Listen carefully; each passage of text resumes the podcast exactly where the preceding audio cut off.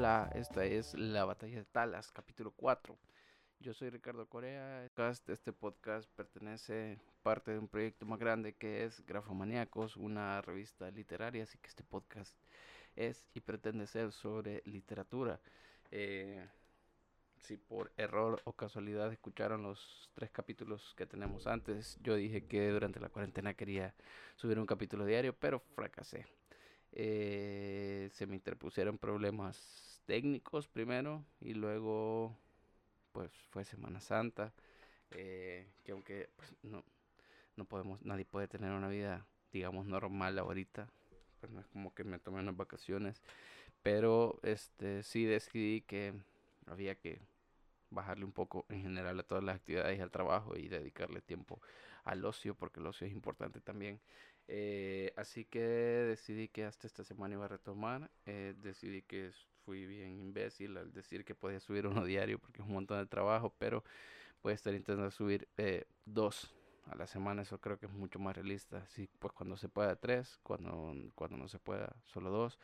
Y este ya cuando salgamos de esta cuarentena, si es que el mundo sigue existiendo ya vamos a ver, va a ser otra dinámica. Esto es solo una dinámica para mientras comienza todo este rollo y para mientras este vemos qué, sucede con el mundo. Eh, esta semana, bueno, ahora, ahora yo estoy grabando esto un martes, martes 14, espero que va a salir miércoles 15, pero el martes había noticias de plagas, de proporciones bíblicas, decían los medios siempre tan hiperbólicos. Eh, Estamos viendo una situación bien complicada, pero hay que, no, no sé, hay que buscar por dónde, por dónde sobrevivir. Este, en esos, en alguno de esos primeros capítulos yo dije que una de las ideas que tenía era que iba a hacer llamadas con gente que, pues, que, pues, quisiera participar en esto. Em,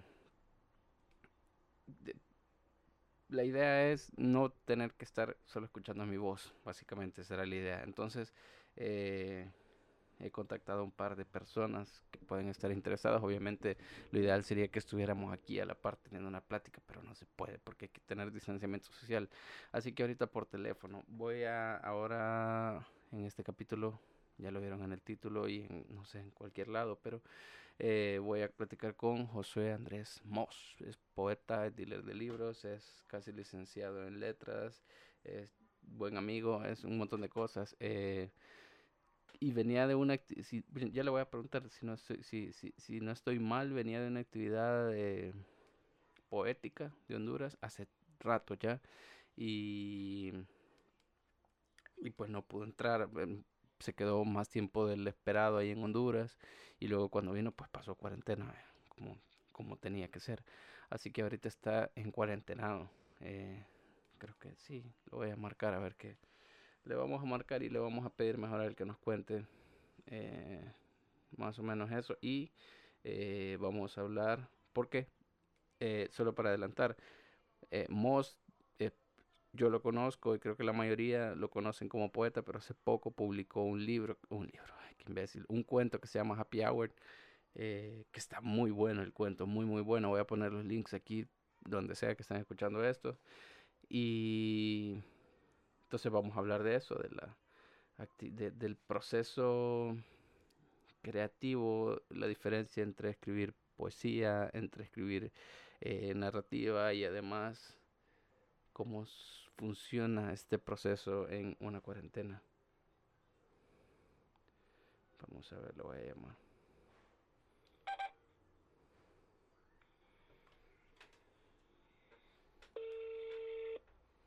Ni modo, va a tener que ser así, de esta forma precaria.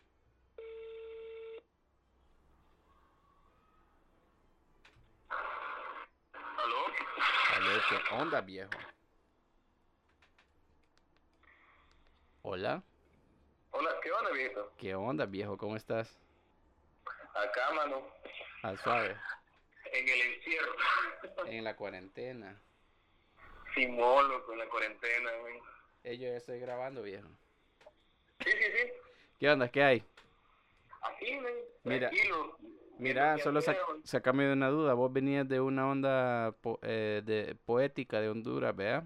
Ahí, ahí, en esos eh, Sí, era un encuentro centroamericano. Fue un encuentro centroamericano eh, del cual se tuvieron que aplazar algunos, algunos eventitos, ¿no?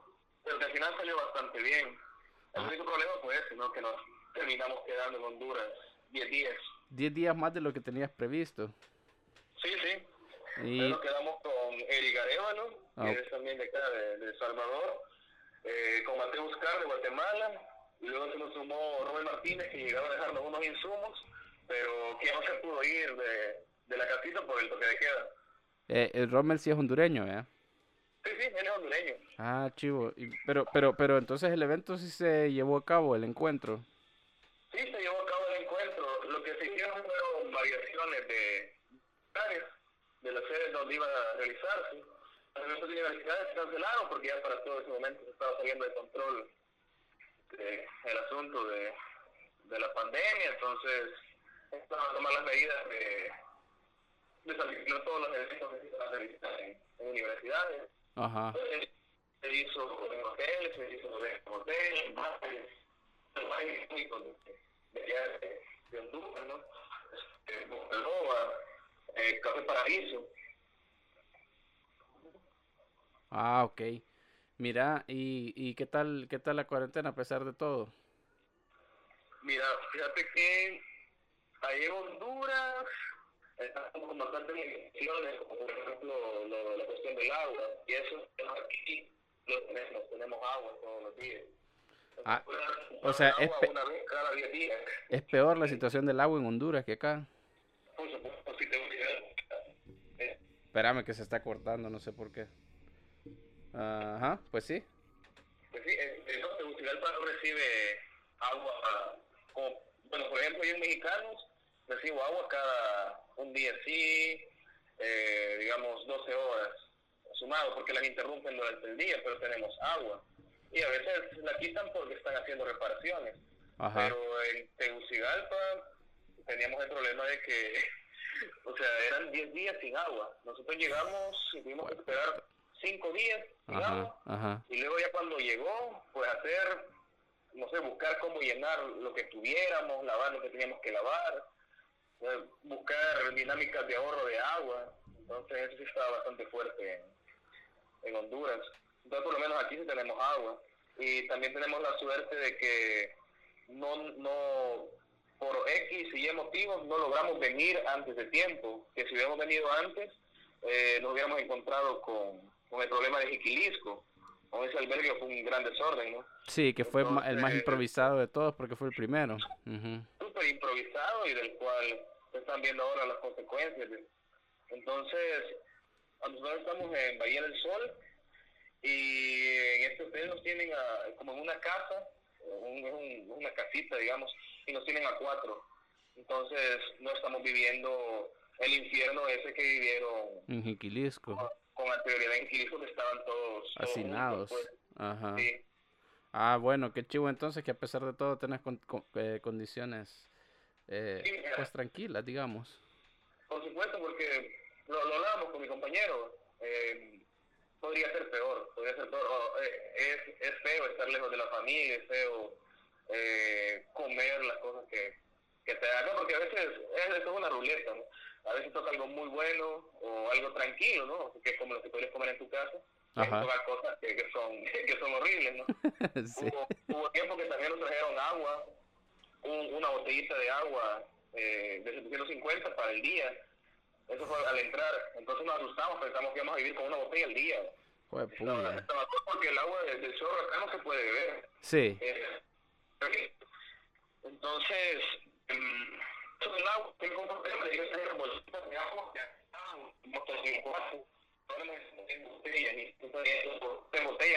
Fíjate que se te está cortando. Ah, ya. Eh, voy a probar tu eh, ¿Se me oye así? Ah, sí, sí, sí, ahí está. ¿Sí? Sí. Ah, vaya. Quizá, quizá eran los audífonos. Ah, puede ser, ajá. Pues sí, entonces, eh, con la cuestión del agua sí era bastante el, el problema acá, ¿verdad? Igual que, que viene como carga de cloro y lo demás, pero digamos que eso termina siendo bastante secundario si hacemos la comparación con otros albergues, sobre todo con los improvisados del inicio que primero se expusieron a las personas a la enfermedad y luego que, según estuve leyendo, habían unos en los que no les llegaba la comida suficiente o que no era higiénico. Entonces, por lo menos acá nosotros en ese sentido sí estamos bien. Ah, va, chivo, que me alegra entonces. Eh, que, que todo esté saliendo bien. Eh, mira, ya para entrar al, al, al, al, objetivo del podcast, eh, fíjate de que hace poco estoy hablando con, no sé si la conoces, con Kelly, Kelly Raeta, que, es, que, que hace stand-up Ah, ¿sí? aquí. Eh, estuvimos ahí platicando, y me estaba contando de que un montón de gente le decía que, que, que debería aprovechar el encierro para escribir este, eh, pues sus rutinas y no sé qué, y ella me decía como, "Puta, pero es que no me sale, ¿no? Está bien difícil escribir en estas circunstancias. Siento que hemos llegado a un punto un tanto paradójico para los que escribimos o los que intentamos escribir porque tenés el tiempo y todo, pero la situación es demasiado, pero no sé cómo lo vivís vos. ¿Has podido escribir algo? Fíjate que eh, se me ha dificultado, honestamente se me ha dificultado. Eh, a mí me parece a veces una, bueno, realmente sí me parece, no a veces, me parece siempre una pedantería cuando la gente dice que debemos aprovechar todo esto para, para crear y que no sé qué, y que siempre nos quejamos del tiempo que no tenemos, pero no sé, a alguna persona le puede funcionar, pueden Ajá. estar aprovechando al 100% este, estos momentos en los que todo se encuentra en pausa, ¿no? pero a mí se me dificulta bastante. Yo paso tratando de, no sé, de relajarme. De no volverte loco. Ajá. Sí, exactamente. O sea, cada quien está luchando con algo. No sé, me imagino otro, otros poetas, otros narradores, eh, gente que, que haga música en sus casas, pues cuidando a sus hijos, eh, velando por ver cómo consiguen un par de centavos para, pues sí, para seguir dando comida. Que lo que menos están pensando es, bueno, voy a escribir una, una próxima canción, ¿no? Ahora tengo todo el tiempo del mundo. Entonces, no sé, la gente trata de, de imponer sus máximas de vida y, y eso es absolutamente ridículo. A mí me ha pasado que me he frustrado bastante. Eh, lo único que he escrito en este tiempo han sido tres poemas. Tres y- tweets, dice. Ajá. tres poemitas. Ah, tres ok. poemitas y limpiar cosas. Entonces lo que más he estado haciendo es leyendo, porque eso me relaja un montón. Estoy consumiendo un montón de literatura. Sí, igual a mí, ajá. Sí, has estado, has estado consumiendo.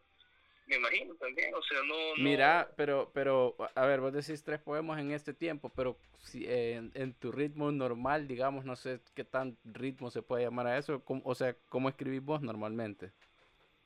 Yo creo que simplemente he bajado un poquito de ritmo, pero es mi ritmo natural. Yo me tardo mucho para escribir, pero muchísimo. Ah, Hay poemas que pasan cuatro meses, siete meses. Bueno, uno de los que tengo a medias ahorita es por una palabra que no, que no no encuentro cómo cerrarlo. Ajá. ¿Y ese cuánto entonces, tiempo tiene de estar, de estarse cocinando? Ajá. Desde que estaba en Honduras, desde como el cuarto día que estuve en Honduras, Ok, ya llevará más de un mes entonces. ya llevará el mes. Ajá. ¿sí? Y, y tampoco lo quiero presionar, ¿no? O sea, no, no sé, creo que me estaría atormentando si estuviera como presionándome a, a decirme, bueno, porque diablos no has sacado ya un poemario? No, hay gente Sí, que ajá. funciona, por supuesto, pero a mí no me funciona. Yo creo que cada quien tiene procesos distintos y que si alguien tiene eso que les gusta llamar el oficio y la responsabilidad, que es como escribir todos los días, a ciertas horas, tantos poemas al día, no sé, pues qué, qué bien por ellos, pero a mí no me sale. Siento que sería forzarme a hacer algo eh, que, que finalmente no me va a tener contento. Y también te lo preguntaba porque eh, vos acabas de publicar también un cuento eh, que, Sí. se, que se ha movido bastante bien, este, un montón de gente, te lo- porque está muy bueno además. Eh, pero, pero ¿cómo, cómo es la diferencia para vos entre escribir un cuento como ese y escribir un poema, por ejemplo? ¿Sentís que la narrativa sí necesitaría más disciplina o no? Porque la poesía tiene su propio ritmo. Yo creo que, que más por último que he mencionado, la poesía tiene su propio ritmo y sobre todo para alguien que lo que hace realmente es poesía. O sea, yo ando aquí como jugando, jugando, espiando, metiéndome en ese tipo de territorio que al que ya me había animado, pero que todo lo que había escrito me parecía bastante malo. O sea, me parecía ofensivo publicar algún cuento antes de, de estar como por lo menos satisfecho o un poco satisfecho con Sí, sí, sí, te el entiendo. producto. Ajá. Por ejemplo, este es del año pasado. un cuento del año pasado, allá por agosto. Sí, que vos me lo pasaste hace rato, es cierto. Sí, sí, yo te lo pasé hace ratos. Y realmente no cambió mucho, fíjate, pero sí lo que hice fue como refinarle detallitos que, que tenía.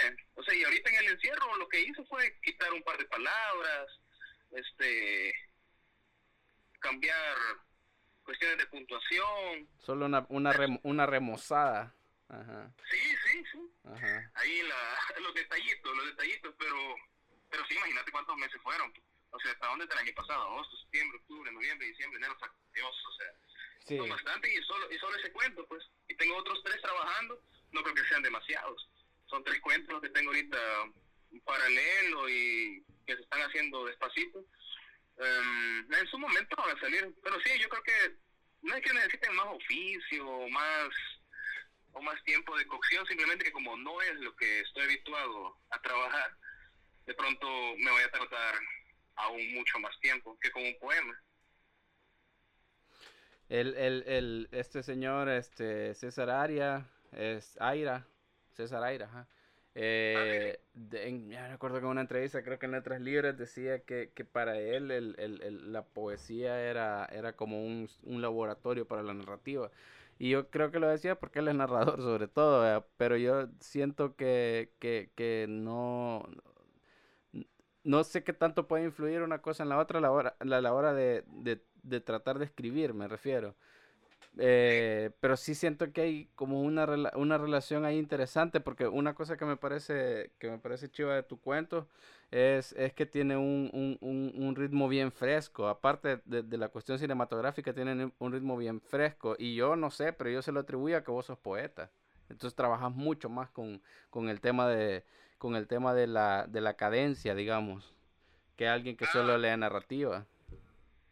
Fíjate que en cuestión de, de ritmo sí me, desde la experiencia como lector, ¿no? sí me siento atraído especialmente por los cuentos que tienen un buen ritmo y un buen sonido.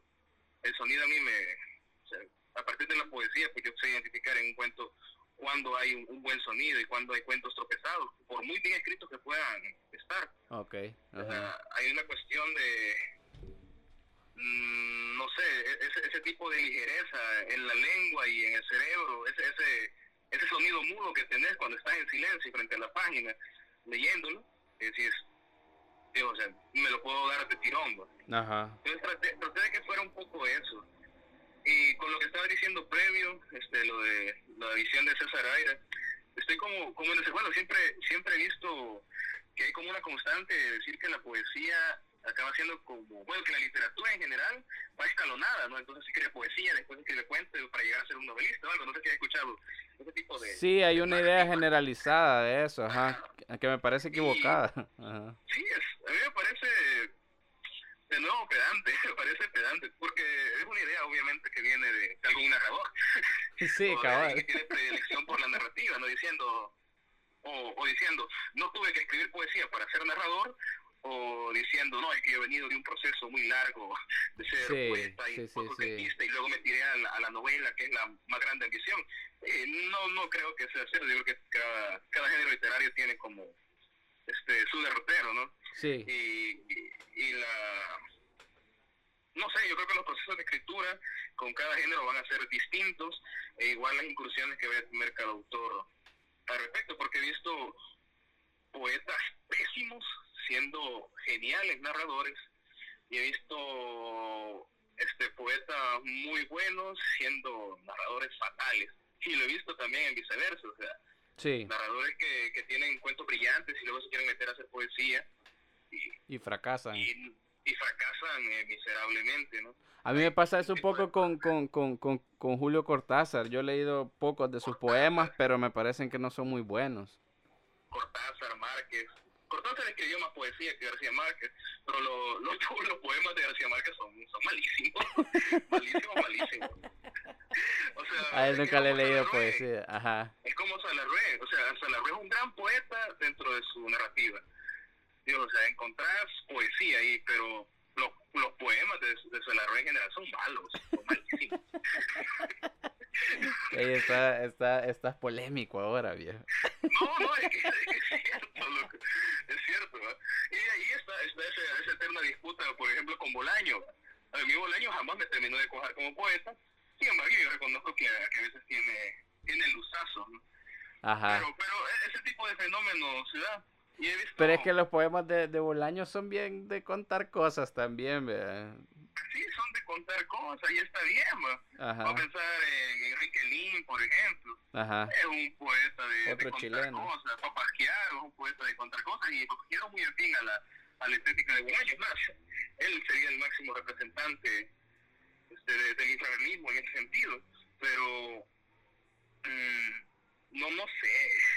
No sé, creo que, que son esa- esas cuestiones, sí, polémicas, ¿no? De llegar a decirle que todo termina siendo como, como procesos escalonados en la literatura. Sí. Y con eso sí, creo que ninguno de los dos concuerda, pues. No, no, no, yo creo que no tiene, una cosa no tiene nada que ver con la otra. No, para nada. El, el, el, el, el, el caso de, el, bueno, en general creo yo, la, la, la poesía latinoamericana y un montón, sobre todo esta gente del boom, vea, que, que estábamos hablando, son quizás los mejores ejemplos de esto. Borges, por ejemplo, tiene poemas interesantes, pero en general no me parece que valga mucho como poeta. No sé qué opinas vos.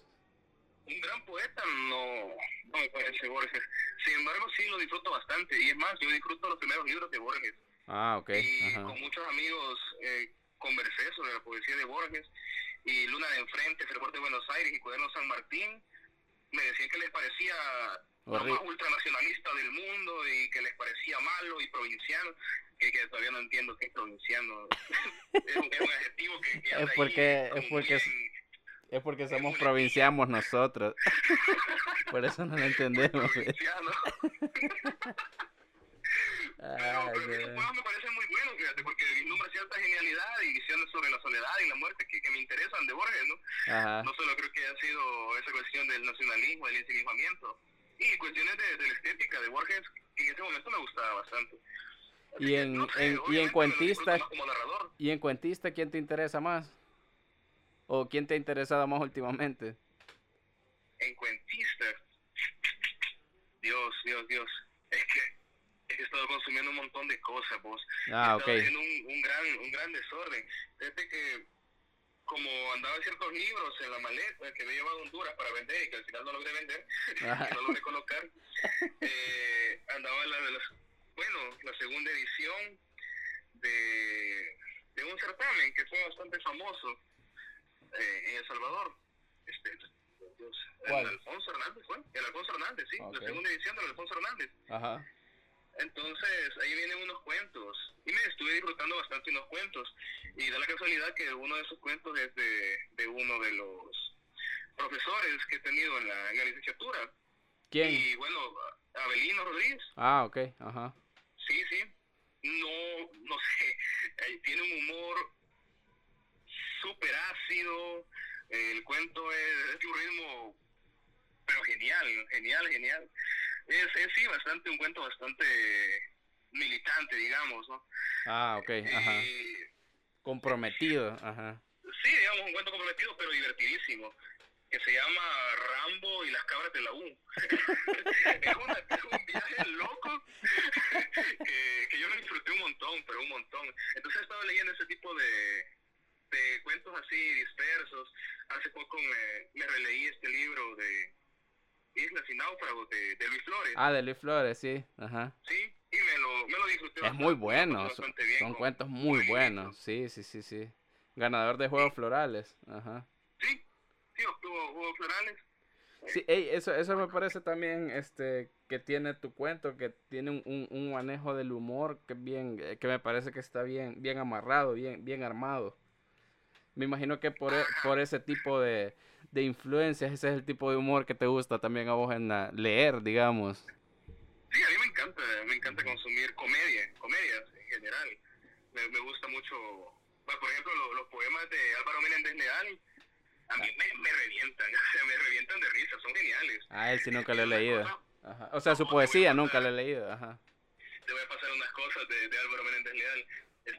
Es Ah. más divertido que Roca en sus poemas. Ah, No, es más divertido, sin duda, es más divertido que Roca en sus poemas. Matadísimo de risa. Álvaro Menéndez Leal, sí, es, es bien cabrón, es bien cabrón.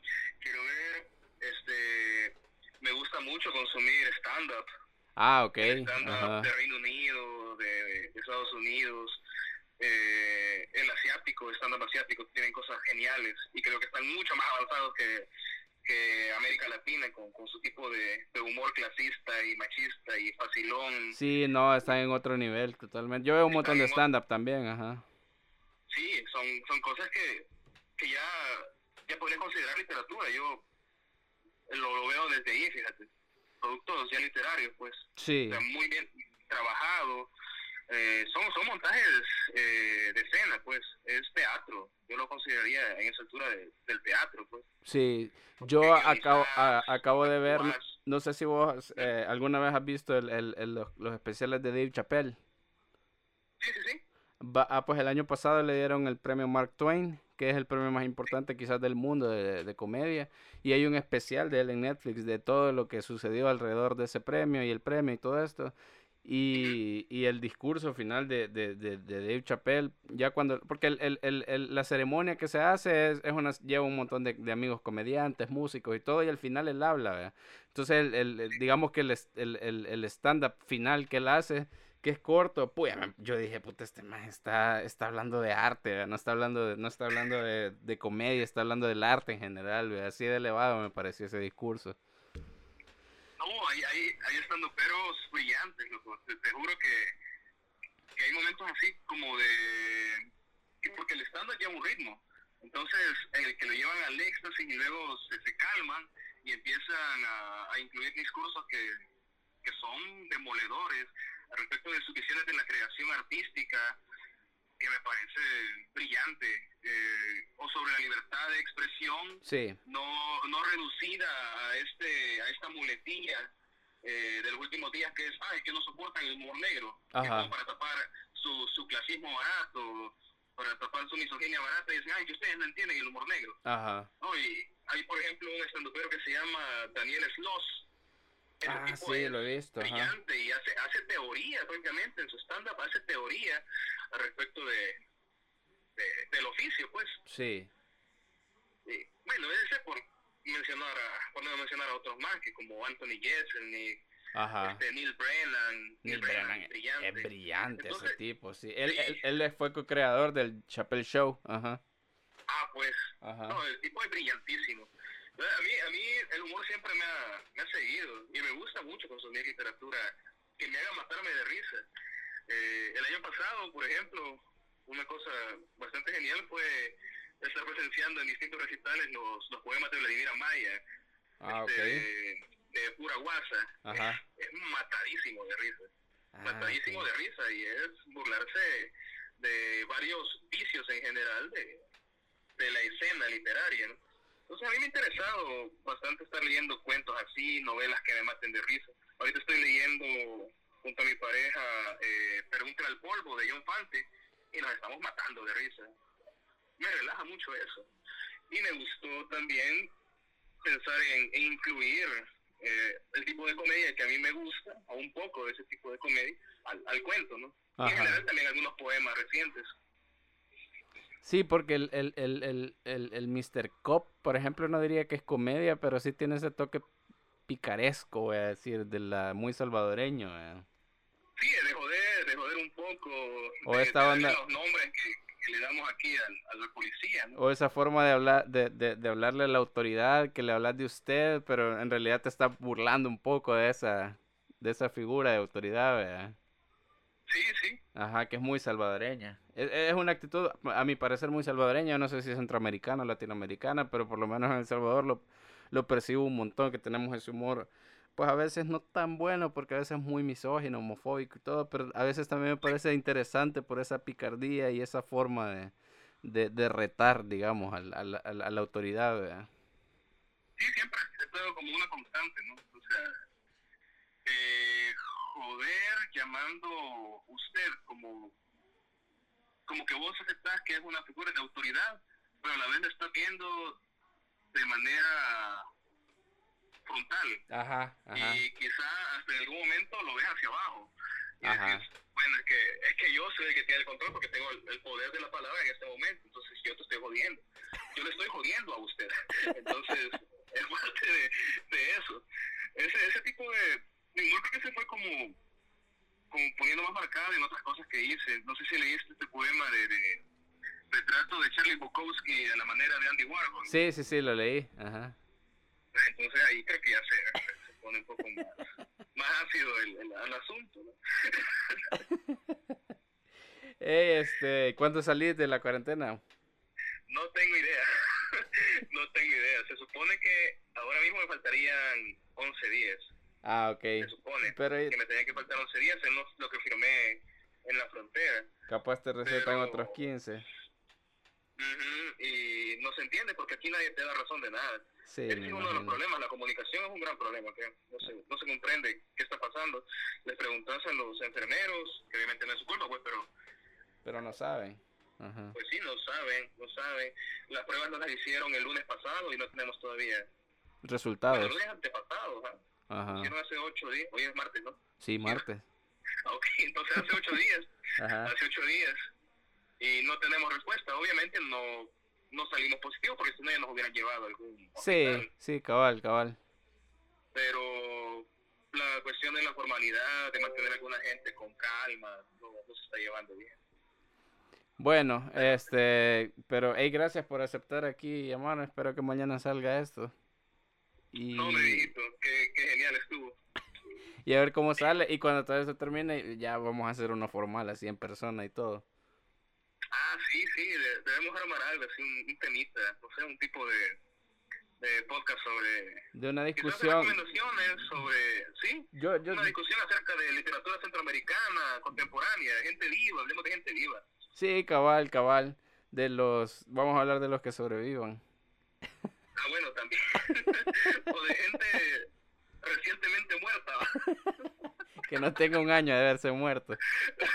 ah, vaya, pongamos ese límite. Como el, el poema ese genial de, bueno, no sé si es un buen poema, pero como chiste funciona, el de Roque, el de, el de Maximiliano Hernández Martínez. Ajá.